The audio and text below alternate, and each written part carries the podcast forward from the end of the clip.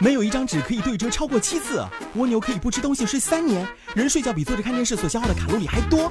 老师没教过，我来告诉你。Hello，大家好，我是莫林。北京时间就是北京当地的时间吗？北京时间几点几点？这是我们经常说的一句话，相信每个小伙伴也都耳熟能详。我们大中国跨越五个时区，即中原时区、龙属时区、新藏时区、昆仑时区和长白时区。中原时区以东经一百二十五度为中央子午线，龙属时区以东经一百零五度为中央子午线，新藏时区以东经九十度为中央子午线，昆仑时区以东经七十五度为中央子午线。长白时区以东经一百三十五度为中央子午线，一个时区的标准时只是一个大地区的统一时间，大家共同遵守的人工时间而已，并不是该时区每个地点的本地时间，也就是我们所说的真正的经度时。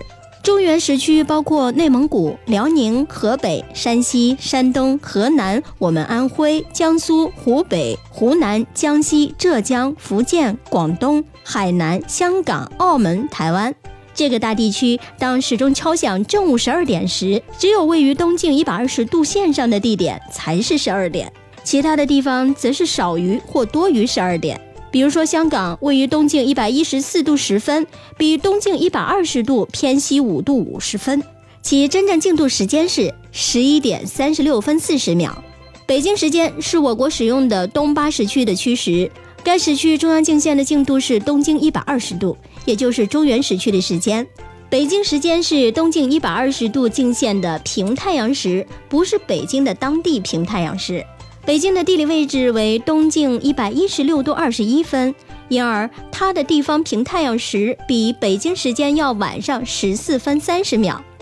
那么，北京的时间是在哪里进行计算和发布的呢？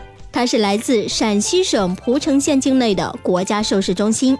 之所以选择这里，有以下几个方面的原因：第一，陕中地处大陆腹地，离中国大地原点仅一百公里，发射的时间信号便于覆盖全国。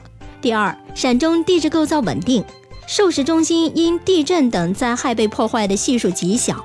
第三，授石中心的战略地位十分重要，建立在内陆地区比较安全哦。哇哦，好了，这里是老师没教过，我是莫林，感谢收听，下个时段我们再见。